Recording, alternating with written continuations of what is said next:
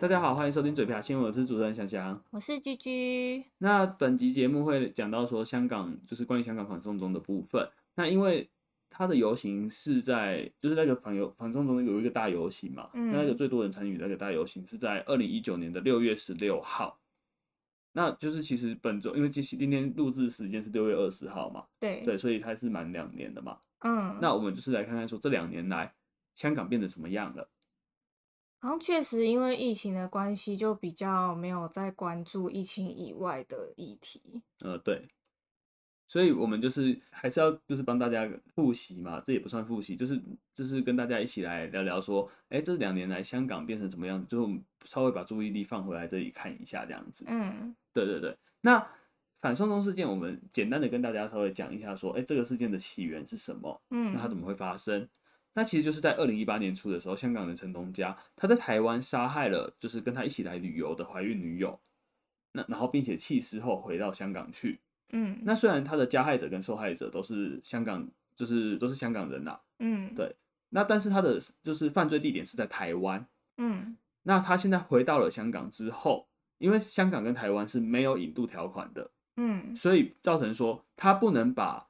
这一个加害者就是犯罪者，他引渡回来台湾受审，嗯，但是香港那方面他又没有办法承认说台湾这边的证据或是台湾这边的判决，他是就是等于说他们的那个因为司法是不通的嘛，对，那不同的情形下是他没有办法去做就是任何的沿用，他只能以就是民事的洗钱洗钱法，因为他还有除了除了杀害之后，他有一个洗钱的部分，那这洗钱部分的犯罪地点是在香港。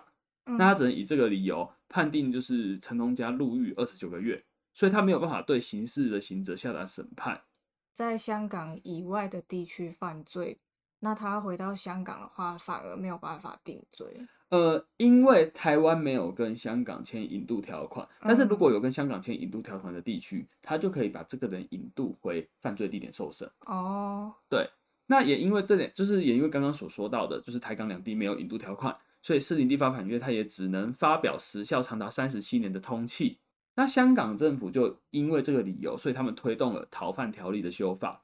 香港现行和包含印度、印尼、菲律宾、斯里兰卡，就是它有十跟十九个国家签有逃犯移交的协议。那跟香港香港往来相当就是相对密切的大陆、澳门、台湾、泰国、日本这些国家，就是国家跟地区的部分，它是没有列入说就是逃犯移交的协议的部分。嗯。对，那这次的修法，香港政府提出说，在严重罪行的情况之下，包含了谋杀、性犯罪、贩毒、贪污、走私、非法入境，就是他有列了三十七个罪行，香港都可以在未签订逃犯移交协议之下，移交在香港的罪犯到其他的犯罪管随管辖国家或地区，这地区里面也包含了中国大陆。就是逃犯条例它备受争议的一点在于说，它通过之后，未来。如果说要决定是否移交逃犯的权利，从原本需要香港立法会同意，转变成说不需要经过代议制度审查，他只要香港特首及法庭同意，他就能将逃犯移交给就是各个国家跟地区，包含中国。但是香港政府实际上是由中国政府所指派的。那香港政府既然是中国官方派遣的，那自然会认为说会遵循的中国意见。那香港的法庭在逃犯条例的规则下是不具调查权利的，只能依靠中国政府提供的表面证据审核。也就是说，一旦中国官方捏造了不实证据，嫌疑人也没有辩驳的可能。哦，就是他觉得你是这样子做的，那你就真的是被这样就是冠上这样子的罪名，然后被抓走的。对，当然就是有些犯罪有可能是他是真的，嗯，那有可能是怎么样，我们不清楚他的状况。嗯、对，但是只要是，就等于说他没有办法经，他没有经经过一个就是很严谨的审查，嗯、或是说像中国政府的法条，他认定你就是这个样子，你就是犯了这条罪，那他就可以以此条，嗯、就是此条例把你押回中国受审。哦，就不管是是真是假这样。对对对对对，那因为就是因为它的地区把中国大陆也加进来这个部分啊，所以它变得很就起了很大的争议。嗯，对。那反送中条例的抗争也成为了香港有史以来最大的抗争活动。他在二零一九年六月十六号大游行的人数，根据主办方说明资料是差不多在两百万人。其实香港总人口数也才七八百万人而已，我印象中，所以代表说有四分之一的人都站出来抗议了，真的蛮多的耶。对，那因那这抗争的内容包含了五大诉求，第一个就是全面撤回逃犯条例修订的草案，那第二个是撤回暴动的定性，就是。他们这些靠动，就是不是靠动，我在讲什么？就是他们在抗议的部分，就是对，就是警察来说，他们认定他是暴动，嗯，对。那但是他们是认为他这个就是抗议，所以他们要要求政府就是要撤回暴动，就是定义是为暴动的部分，嗯，对。然后再来就是撤销所有反送中示威者的控罪。那最后就是成立独立调查委员会，彻底追究警队滥权的情况，立即执执行真双普选。那双普选这个就是这个话题的话，我可能要在另外另外找时间跟大家聊，因为这个部分也又是一个蛮大的主题了。嗯，对。那在这场抗争之后，其实陆续都还是多多少少还是会有一些抗议发生的。那虽然说林郑月娥她在二零一九年十月的时候就已经宣布说将逃犯条例收回，但是她其他的诉求并没有获得更多的回应，所以抗争活动一直到二零二零年，就是新冠病毒的爆发之后，就是抗争活动才有减少的趋势。嗯，对，因为毕竟大家都不也不敢群聚了啦。对啊，对对对。那在二零二零年，就是今这一年，大家都把关注放在疫情的时候，呃，香港的改变就蛮多的了。那在二零二零年初，因为疫情，就是我们刚刚有讲到嘛，因为疫情，所以大家就是比较不敢出来。对。但是到了五月的时候，香港疫情相对温和了之后，集会抗议就是有一点回温的趋势。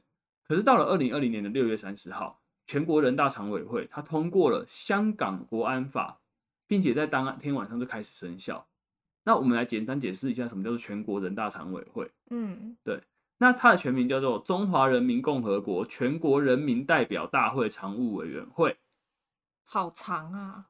对，那那他其实他就拥有解释宪法以及制定修改法律的权益。嗯，对。那他指的这边讲的就是修改法律的部分，是指包含中华人民共和国这整个中国，就是整法律，然后包含香港的部分。所以这一次的香港国安法，他们就是是把它放在香港基本法里面的。嗯，那香港基本法的部分，就是有的人疑问说，哎，香港基本法是什么东西？对啊，我不知道哎、欸。你可以把它想象成是香港，因为香港是一个自治区嘛。对。那自治区它会有自治区的，呃，你可以把它看成说，它那边的，就是因为宪法是，因为因为这样法律是这样嘛，宪法，然后再来就是才是什么，就是接下来的那个嘛。对，宪法是最大的。对，是最大的嘛。嗯。那你可以想象成说，香港基本法是香港遵循香港地区遵循最大的法律。嗯。对对对，你可以把它这样，就是大概是这个意思啦。嗯。对，那当然我们不是专业的，所以可能没有办法讲解释的很详细，但是这个部分就是。大致上是这样，对，可以这样理解。那我们就是看看香港国安法内容，以及对于香港社会它有什么重大的影响。先从立这条法条的程序来看，一般来说，香港还有立法会，所以你可以把它想象成是台湾的立法院啊。嗯。那关于香港有关事务以及法条，是要有立法院，就是立法会做决议颁布。在二零零三年的时候，其实香港政府原本就想要推动香港基本法第二十三条。那第二十三条就是将香港基本法中一条规定说，香港应自行立法。维护中华人民共和国的国家安全的法律条文，那这个用意是用法律禁止任何有损该国国家主权、然后领土完整、统一及国家安全的行为。因为特区政府当时他没有办法在立法会取得那个足够的票数支持，所以他最后还是终止了这个立法程序。那虽然终止了，但是中央政府方面还是一直想推动这条法条。不过，因为在二零一九年逃犯条例的那个争议之后。大陆认为说，香港立法会已经难，就是没有办法完成这条立法了。嗯，所以他决定由人大，就是我们刚刚说的那个很长一条、很长一串的那个，啊，简称叫人大。呃，就是很多很当然很多很多简称啊，对对，啊，只是说我们就是在这个地方是大概这样子讲啦。好，那就是他是提出港版国安法的草案表决，然后授权的人大常委会。刚刚我们讲的其实叫做人大常委会，嗯，那人大就是就是什么什么人民大会那个啊，对对对对对对。从就是他就是授权人大常委会制定相关法律，然后从国家层面完成立法，然后将法律就是列入香港基本法附件三，然后列完之后就要求香港政府颁布这条法律。大陆跳过香港的立法会，改由人大直接立法的方式，让香港民主派认为说这种立法的方式完全无视于香港的立法权，然后也破坏了所谓的一国两制，因为变成说它是由中央政府直接去制定这个东西，然后要求香港遵遵守嘛。对啊，它完全没有经过香港的同意或是投票。对，那它就是就是等于说一国两制的部分就已经就没有了。对，就是对，呃，在外界来看呐，在外界来看的话，就是他们会觉得说破坏了这个制度，所谓的港人治港以及高度自治的部分从此就没了。嗯，那在一般来说，香港法律就是像我们刚刚讲的，它是遵循的香港基本基本法嘛。那司法及警政单位也是由香港特区政府管辖，这个跟中国地方就是其他地方是不太一样的。这个就是我们前面所说到的港人治港啊，还有高度自治，就是基本上他们自己地区内是有自己的法律。对对，他们有自己的法律的。所以比如说，你可以就是简单来说，你在中国大陆，就是在中国大陆里面，你要比如说你要呃上 Facebook。嗯、那 Facebook 你是可能你要需要用 VPN 翻墙，对，你才看得到，嗯，它是不是被管控？但是香你在香港地区是不用的啊，你在香港你是可以直接上 FB 的啊。哦，他们还是有一定的自由。对他们这个就是他们所谓的就是什么呃港就是一国两制嘛，啊港人治港嘛，嗯、那所以香港的部分它是原原本是拥有它有一定的自由的，比比如说言论自由啊，它有投票的自由啊，有什么就是比较民主的部分啊。现在啊，就是有一个比较大的问题，就是港版国安法里面草案第四条，它有提到说，中央政府会在香港成立国安机构，就是会设立国安机构。那香港的民主派担忧说，所谓的机构成立之后，他们会引入就是中央的执法人员，引入之后，他们会超出香港法律的规范，然后监管的检调查、执法甚至审判，就等于说他们会不受到那个香港的法律做监的监督的部分。有点像，就是外界干预自己地区内的法律的感觉。对，但是因为是一国两制的关系，所以基本上它还是就是香港，因为香港毕竟是中国大陆的。对对，这是中华人民共和国的，我相信这一点是没有什么问题，没有什么疑问。嗯、对，大家也都是这样认定。可是关于一国两制，或者是说港人治港啊，或者是说自治的部分，中国大陆这样插手，是不是会让大家认为说，哎，那这个部分是不是？你说港人治港、高度自治，可是这个部分是不是你已经插手进来中，就是香港的问题了？香港的部分了？就感觉那个天平已经歪了。对，他这个机构成立之后，他会有增设了国家安全公署，那就是国安公署，以及香港国安会。那他会将香港的警务处扩大权力，让警务处可以收集分析国安情报，然后也可以部署协调国安行动，调查危害国家，就是国安犯罪，那进行反干预调查。然后维护国家委员会就是国安委员会交办的工作，那不论是国安会或是国安公署这两个机关直接管辖的案件，包含立案侦查、审查起诉、审判和刑罚执行各个环节，它都是由中央管辖，代表中央国政府，可以将某些特定案件引渡到中国受审，然后执行中国内地的法律。那国安法也载明说，如果内容与香港法律相抵触，要以国安法的内容为准。哦，它已经变成。对，就等于说在香港法律。对对，国安法是凌驾在香港法律之上的，而且还有一个地方，就是国安会以及国安公署在执行任务的时候，它是没有，它是不需要受到香港执法人员检查的，也就是享有特区法律的豁免，然后调查讯息也不需要公开，等于说国安会或国安公署就不需要受到香港的司法监督。啊，这样简单来说，就是他觉得你你是怎样，你就必须是怎样。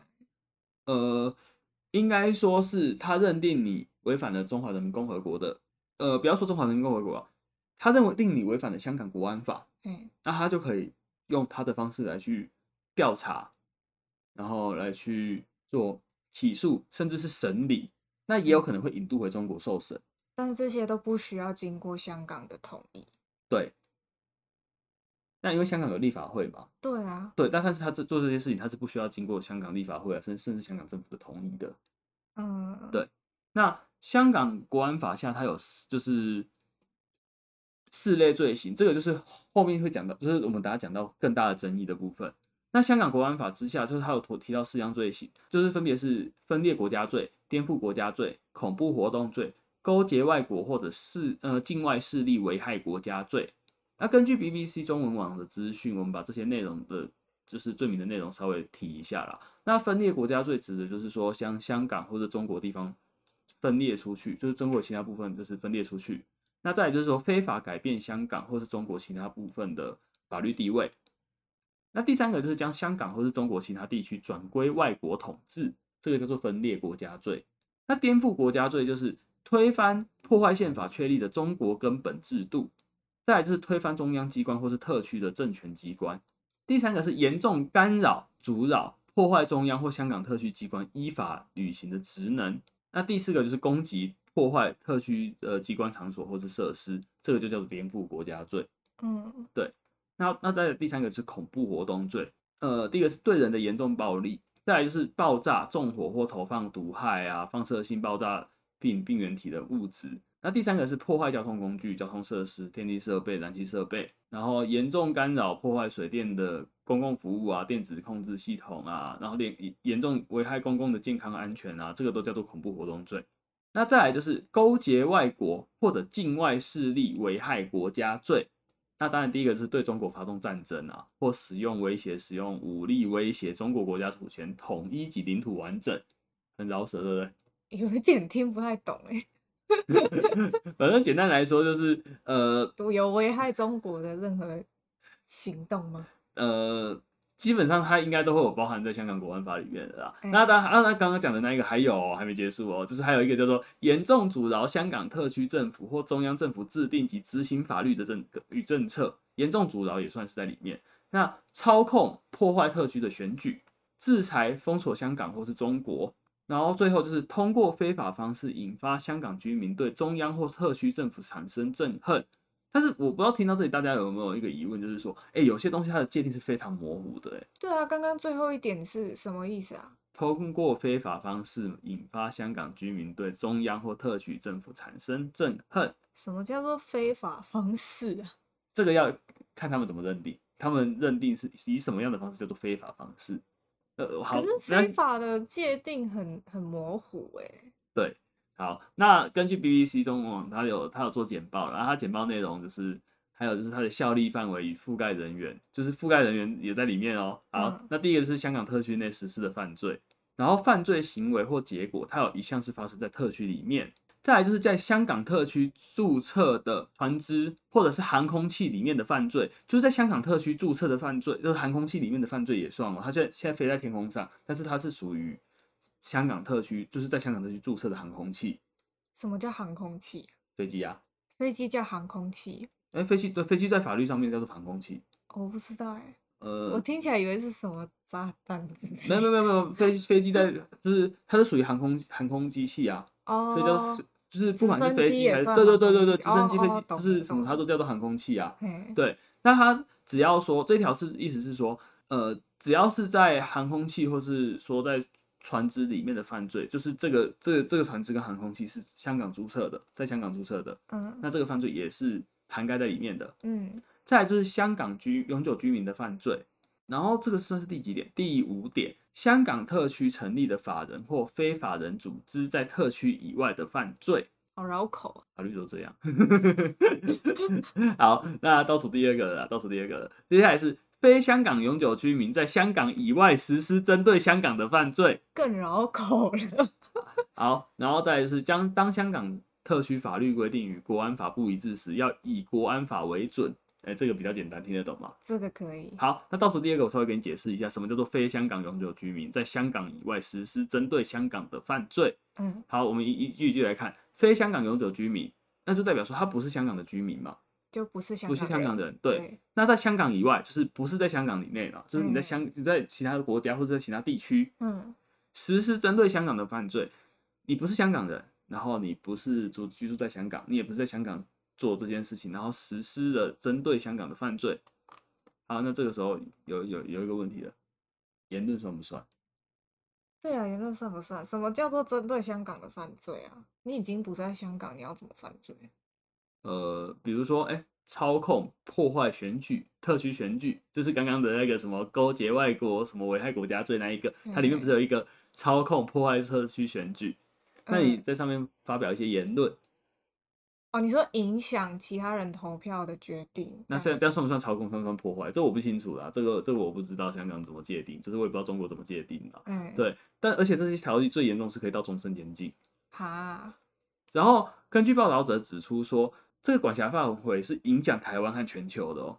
他香港国安法管辖的范围，这个这内容有没有？这我们我们现在讲的这一段内容是报道者的那个指出的啦。那我们就是只是引述报道者的那个内容。嗯、那报道者内容指出说，香港国安法管辖的范围不只是在香港的港人，在第三十六到三十八条里面订定了适用人员与适用的情势。这三条法令对于在香港以及香港境外从事法案禁止的行为，无论是否有香港永久居住权，都触犯了香港国安法的范围。那简单来说，就是外国人也有可能会因为像我刚刚讲的批评香港政府，或是鼓动国外对香港进行制裁，这样都是有可能会入罪的。哦，它是整个全球都可以。对对，它管到全球去的。啊，好恐怖哦。对，那相关执法单位就是可以逮捕的地点啊，它除了香港境内，香港籍的航空器，比如说国泰航空，嗯，国泰航空是香港的嘛，嗯，那它的飞机，然后还有船只，嗯，也都在规范的范围以内。就是比如说外籍人士在在那个叫什么本国，就是在他的国家发表了支持港独啊，或被中国视为分裂国土的言论啊，比如说什么台独啊之类的，他只要一旦进入香港，或是进入就是搭乘到了港籍航空的飞机，他就有可能因为触犯香港国安法遭到逮捕。然后那不就有就是飞要飞到香港，还得看一下自己坐什么飞机吗？呃，没有，你要飞到香港，你要你飞你要飞到香港，你到香港本地还是会有这个问题啊。哦，也是哦。对啊，那也因为有太多的方式可以让相关的执法单位认为说触犯香港国安法，所以国安法一宣宣布之后，香港当地有多个民运组织就直接宣布解散了。那有许多民众因为害怕触触犯到国安法，开始自我的言论审查。然后将网络上一些关于反送中啊，或者批评香港政府之类的言论把它删除，将香港人的言论自由以及网络自由大大的限缩，因为大家都会害怕嘛。对啊。那开始害怕之后，大家都会限缩自己讲话的一些内容，嗯，开始自我审查了，因为每个人都会害怕触犯到这条法条。嗯，对。那美国方面对于香港国安法通过后，也取消了美国给予香港贸易上的特殊地位，比如说像过去贸易的内容，美方是同意有向香港输出一些比较敏感的技术。就是比如说是军民合用的一些技术啊之类的，就有一些有一些就是科技的技术是军方可以使用，民间也是可以使用的。嗯，但是美国对中国它是有一些限制的，但是对香港是排香港，它是把香港排除在外的，哦、所以他同意就是可以输出这些东西给香港。嗯，对，那当然就是国安法通过之后，他就把这些部分给取消了嘛。嗯，那还有就是说中美贸易战的时候，那个时候中国跟美国就是有一些贸易的。贸易方面就是加关税啊之类的、香港那时候是没有被影响到里面的，没有没有被含在里面，没有被影响到的。但是现在取消之后，美国看待香港的方式就是，他把它看成中国其中一个省份，它与中国大陆没有区别了。那到了二零二零年的八月份，一传媒大楼遭到搜索，苹果日报创办人黎智英以及高层被依违反国安法遭到拘捕以及调查，这也是首次国安法通过之后被依这个法条调查以及拘捕的媒体。首次就这么大哎、好恐怖、喔那！那在二零二零年十一月的时候啊，中国人大开会决议说，只要有宣读就是宣扬港独等威胁中国国家安全行为，被认定为不拥护香港基本法、不效忠中国香港特区者，然后经过依法认定后，丧就会就可以让他丧失议员资格。嗯，然后香港政府这个就是这个命令一出来之后，香港政府就宣布说撤销民主派四个议员的资格。这么快？对，就直接撤销。那为了抗议中国人大，就是全国人大常委会因香港政府要求，然后颁令啊撤销这四名的议员职务，香港立法会泛民主派的议员就总辞，然后有十几人就宣布总辞。嗯，所以目前香港立法会只剩下两席非建制派的议员。太少了吧？那你知道建制派是什么意思吗？不知道。嗯，那建制派指的就是说亲中，就是亲北京阵营的政治派系。嗯。那再来就是关于今年出的一零六大拘捕吧。那这个东西其实我是在收收藏，就是收集这些附近的议题，我才我才注意到这件事情的。这我我没有听过。这件事情好像比较少报吧？对啊。嗯、那这件事情起因是在二零二零年的时候，香港民主派自己他举办了一个关于民主派的初选，就是希望说透过初选决定说由谁初选相关立法会的选举议席。那由香港选民投票，然后投票的数约在六十一万人左右。但是这次的初选受到了中国共产党和香港特区政府的抨击，他声称说初选违反了港版国安法啊，哪里违反了？他们认为违反了国安法。哦，对啊。那并且在今年的一月六号的时候，拘捕多名民主派人士，声称因为他们选举的目的是要逼迫香港特首下台，然后并且让香港政府停摆，违反了国港版国安法内的颠覆国家政权罪。然后最后有四十七名民主派人士被起诉。那在这过程中，因为史无前例马拉松式的处理保释程序，所以有很多多就是很多的被告体力不支送医，那被外界质疑说，就是被告受到了不人道的对待。我觉得有一点无限上纲啊。这个是中国跟香港对于法条的认定，我还是只能这样讲。对，那在中间也有蛮多插曲的，比如说被告的律师拿着法律文件要求进入法院，就被警察挡在外面。然后还被以阻碍警务人员执行职就是职务就被被拘捕。律师哎，对，对，好，那那个部分的话，因为目前资讯有限啊，所以这可能目前资讯是到这边。那再来就是最近的事件了，前几天而已，香港一传媒及苹果日报就是遭到了港警国安处搜查，并且冻结他的资产。那再来就是以及就是拘捕了他五名的高层，指控他们涉嫌违反国安法，勾结外国或者境外势力，危害国家安全罪。哎、一，传媒不是？你上面讲说他已经被哦，他这这个又是另外的五名高层的，好像是有包含他们的行政总裁哦，对对，是另外的高层的。那他让他进去有搜索嘛，然后有把一些新闻资料啊或什么的，就是要拿回来认定看看说，哎、欸，他这个东西是不是违反了国安法？嗯，对，就类似像这样。那其实刚刚所说的刚刚国安法通过之后，就是以及一连串对于民主派的打压，国际上的一些民主国家一直都是抱持着谴责的态度，尤其是美国方面，那个是利用制裁对香港施加压力。而且你知道林郑月娥是不能在，就是香港特首林郑月娥是香港，嗯，哎、欸，算是哎，他算是特首哦，对对对，他他是不能在银行里面存钱的。为什么？因为他因为银行方面是这样子啊，那银就是比如说银行，因为他们都会有一些国际的，就需要国际流通或者什么的嘛。那美国制裁是意思是说，他会他会冻结他人的财产啊，或者什么之类的。林郑月娥算是是高层嘛，对，所以那他会有针对高层，就是美国针对高层做一些制裁，嗯，对，所以他变成他需要领现金，然后有新闻报道说他现在有非常多的现金摆在家里，因为他没有办法把 钱存进银行里面，对，那这个就算是一种制裁哦，所以他只要存进去，他整个账户就会冻结，那钱就不见了。我不确定是不是这样了，因为这部分我没有特别去那个，但是这个算是就是中间的一个小插曲，我有稍微去。发落到这个部分啊，他会不会家里有个房间打开，然后就钱全部洒出来，把它淹没呀？像蜡笔小新的那个。我是想被，我我是想体验看看。对，然后然后然后英国方面啊，他也有承认，就是认为说中国强推国安法是违反了当初中英联合声明的承诺。嗯，对，那所以他也开放了持有 BNO 护照的香港人可以在英国工作，那待满五年后可以申请定居，那定居一年后就可以申请加入英国国籍。那 BNO 护照你知道是什么吗？真想要问你哦。那 BNO 护照它指的就是说，因为在九七年之前，香港呃香港人是属于香港其实是英国的，嗯，在一九九七年香港是英国的，嗯，所以在一九九七年出生的人，或是说就是就是反正是他们出生的人民，他他们是可以持有英国这个叫做 BNO 护照。哦，对，那他们现在就是开放了，就是把条件放宽，让他们可以移民的条件整个大大幅放宽了。嗯，对。那加拿大方面也有旧申请计划，就是也是一样大幅放宽香港人移民到加拿大的条件。嗯，对。